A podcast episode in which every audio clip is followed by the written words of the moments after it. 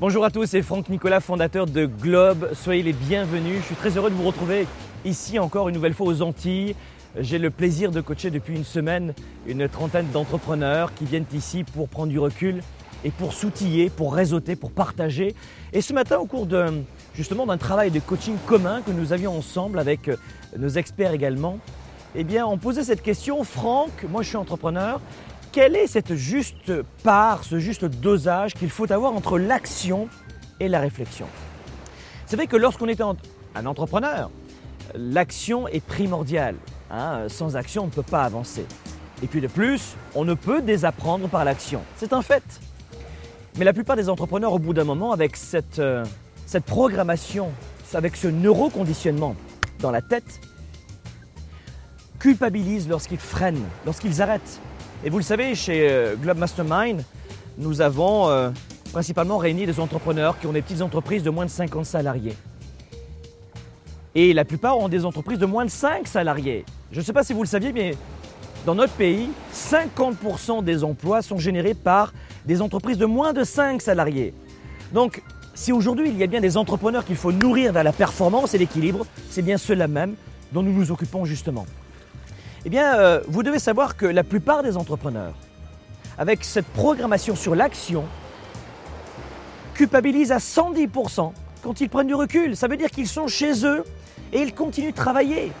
Pire, avec ce manque de recul, uniquement avec cette programmation sur l'action, avec ce manque de recul, eh bien, ils sont dans l'incapacité de se dissocier de leur entreprise. Vous devez vous dissocier de votre entreprise. Si l'entreprise va mal, vous ne devez pas forcément aller mal le soir à la maison. Et comme souvent les bureaux dans l'entreprise sont à la maison, bien souvent, et en tout cas dans les petites entreprises c'est souvent le cas, eh bien il y, a, une association, une fusion entre l'entreprise et la personne. Première des choses, ne confondez pas les deux. Le deuxième des éléments pour répondre à la question qui m'était posée ce matin, j'aimerais vous proposer une image pour vous faire comprendre à quel point il faut un juste dosage entre la réflexion et l'action. Imaginez, c'est un jeu, imaginez que je vous donne maintenant 86 400 dollars. Prenons des dollars canadiens, d'accord Je vous donne 86 400 dollars tous les matins. Mais il y a des règles.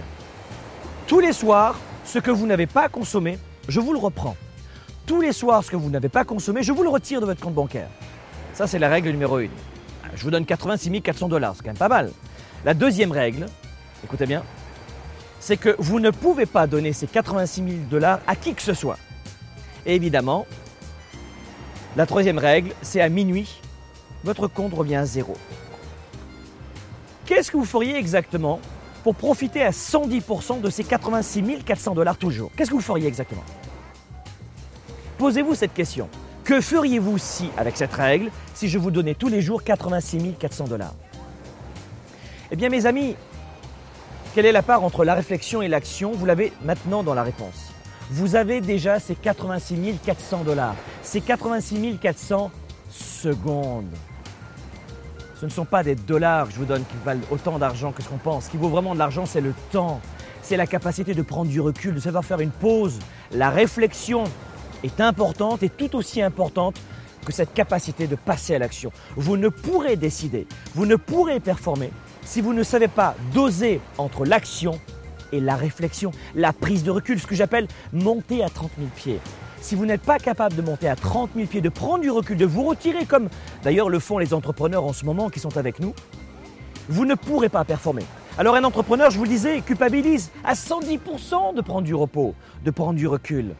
Et on me dit souvent, tu sais Franck, moi je n'ai pas une énorme trésorerie et, et euh, je ne peux pas prendre des vacances, je ne peux pas prendre des week-ends, je ne peux pas prendre du repos.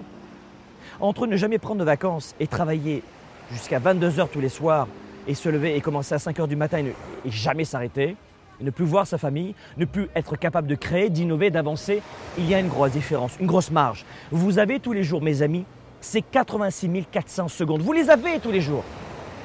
Qu'est-ce que vous en faites? Elles ne se représenteront plus jamais. Alors, vous allez me dire, mais Franck, euh, euh, c'est un peu bateau ce que tu nous dis. Oui, mais c'est vrai.